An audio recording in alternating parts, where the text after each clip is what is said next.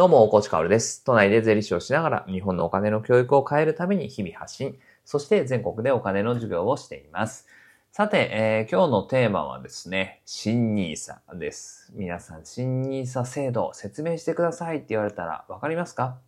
まあ、これはでもね、僕今日あんまり、あんまり細かくは説明しないですね。えー僕が語るべきはそこじゃないだろうという感じがします。もう本当にね、お金の発信者っていうのは増えたんですよね。まあそれは Voicy だけじゃなくて、まあ Voicy だけじゃなくてというよりは特に YouTube とかブログっていうので本当に増えたなと思います。そして当然 Voicy の中でも増えているんですね。で、 Voicy のアプリを開くと今上の方に新 NISA 特集みたいなものがあって、お金の賢者に聞けみたいなね。まあそんな文言じゃなかったかもしれないけど、まあそんなようなことが書いてあるんですよ。で、そこを開くとね、えーまだ4つとか5つぐらいの放送しか入ってないんですね。あ、じゃあそこにね、えーまあきっと新ニーサっていうタグをつければ勝手に入るだろうということで今日は僕はお話ししようかなと思います。まあたださっきもね言った通りね、制度と、制度を制度として分かりやすく説明するだけでは面白くないですから、まあ国全体の意向とか制度改正趣旨とかね、あとは予測を交えながらお話ししていきたいなと思います。まあこれは余談なんですけど、僕の記憶が確かならばね、えー新ニーサ特集の放送の中にチキリンさんの有料配信の放送が入ってたんですよ。で、まあそれはなんで外れたかどうかわかんないんですけど、まあおそらくあれ有料の放送だったんで、あそこに入れないでとか、まあ入れない方がいいねみたいになったんでしょう、きっと話がね。えーなので、えーまあそれが外れてしまっているんだけれど、まさにあの有料放送なので内容は言えないですけど、まあ、国の全体の発想とか、まあ、それはあんまり話してなかったかな。あ、でも、その、新ニーサとはこういう制度であるみたいな話ではないんですよね。チキリさんが話していたのはね。なので僕もそこら辺の視点をね、まあいろいろ行ったり来たりしながらね、お話ししたいなと思います。まあこうやって話す人多分あんまりいないので、もう新ニーサ制度ね、えー内容説明してくれる人はたくさんいますから、まあそれはそっちに譲るという感じです。とはいえ、まあ、ざっくりお話をしていくと、新ニーサっていうのは2024年1月から始まりますね。で、これはもう待ちに待ったといった感じで、まあ人によっては神改正なんて言います。で、なくなっていく制度っていうのは、ジュニアニーサと積立ニーサとニーサですね。もうこれ全部なくなるんですよ。それが一気に全部新ニーサに統合されていくっていう感じですね。まあ統合と言っても、ジュニアニーサは跡形もなくいなくなりますね。残るのは積立 NISA と NISA みたいなものが残っていくという感じ。で、積立 NISA を今すでにやってる人はほっといても、簡単にね、えー移行していきます。新 NISA の中に積立投資枠というものがあって、そこに勝手に導入されていく。で、一番の違いは、みんなが紙改正というゆえんはですね、これはね、非課税部分が高級化されるんです。今までは20年間非課税よ。だからまあ、例えば2023年に積み立てたものっていうのは、あ44年かな ?2044 年までは非課税ですと。それ以降に売った場合は、えっ、と、44年、まあ、つまり20年経った後のその瞬間の利益っていうのは確定しますと、非課税でね。でもそれ以降に動いた利益っていうのは課税しますよ。そんな感じなのが、旧制度、積立 NISA だったわけですね。えでもそれはもう、いつ売っても大丈夫ですよと。例えば2024年来年の1月1日に、20歳の子がね、投資をし始めましたと。積み立て投資枠。新 NISA の積み立て投資枠で、えー投資を始めたと。それを50年後の70歳になった未来で売ったとしてもね、えーこれ場合によっては3倍ぐらいになってますからね。えーそれでもお金はかからない。税金はかからない。まあこのあたりがやっぱ神改正かなというところです。やっぱね、20年って言うと、あっという間ですから、積立 NISA ってやっぱ資産形成、老後に向けた資産形成、えー長期投資勝負みたいなものに使うわけですから、20年って結構あっという間なんですよね。なので、ここが高級化されたっていうのは、超神改正かなと思います。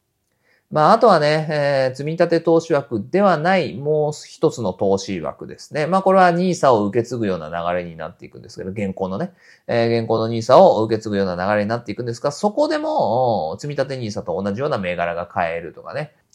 まあ、お金があるんであれば、最大、年間360万、月に30万円ずつで、まあ、生涯投資1800万円投資できちゃうよとか。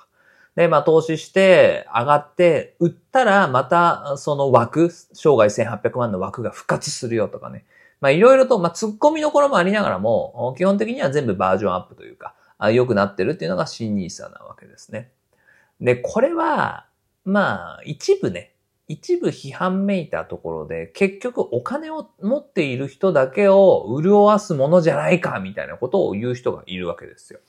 で、それはね、半分合ってて半分間違ってるかなと思います。どう考えてもね、月1000円積み立てている、少額を積み立てている、まあ、お金持ちではない人も、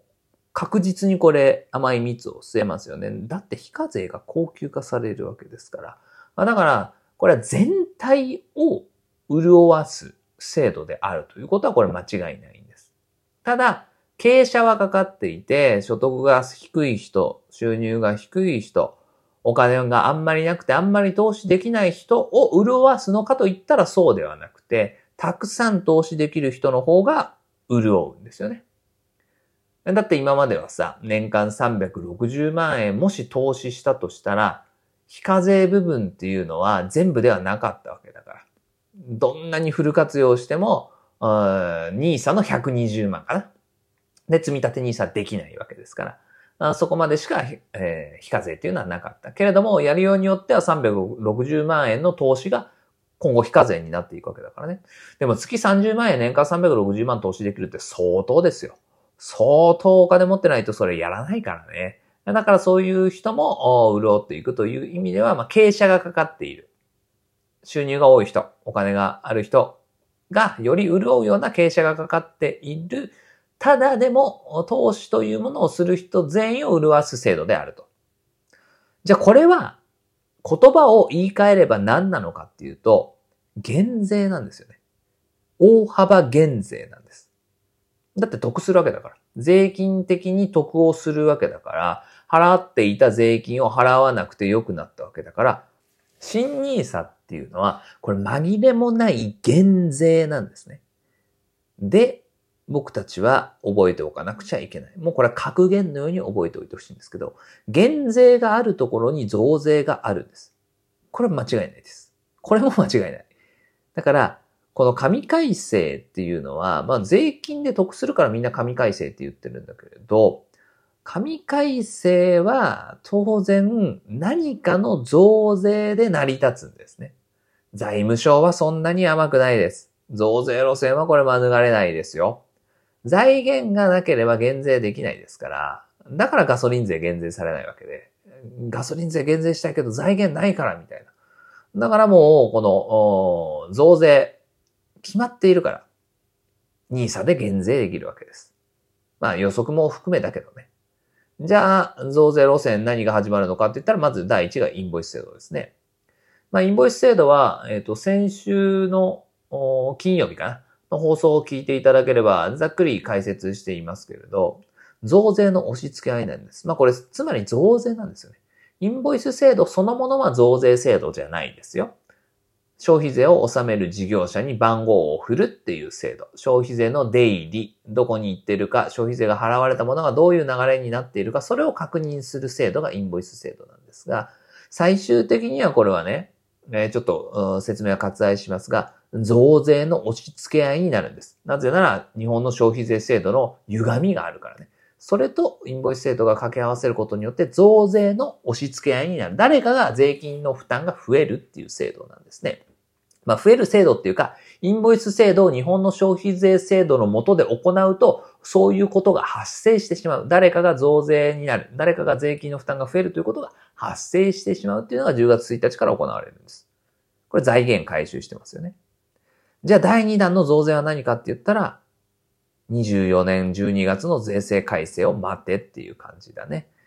うん、まあ、ここは何の増税が来るかっていうのはわからないんですけど、基本的には増税路線だと思いますね。え、で、これは、うんと、財務省の意向なので、岸田政権が倒れるが倒れまいがあんまり関係ないですね。ただ、新内閣になった時に財務省をガンと跳ねのけられるような強い意志を持って、えー、くれた内閣総理大臣が誕生すれば、それは増税路線っていうのは財務省と戦っていくと思いますけど、財務省は新ニーサで減税してるわけです。減税してる。しかもこれ、結構無駄な減税なんだよね。うん。まあ、僕はね、当然得しますよ。ニーサやってるからね。非課税が高級的になるだけで、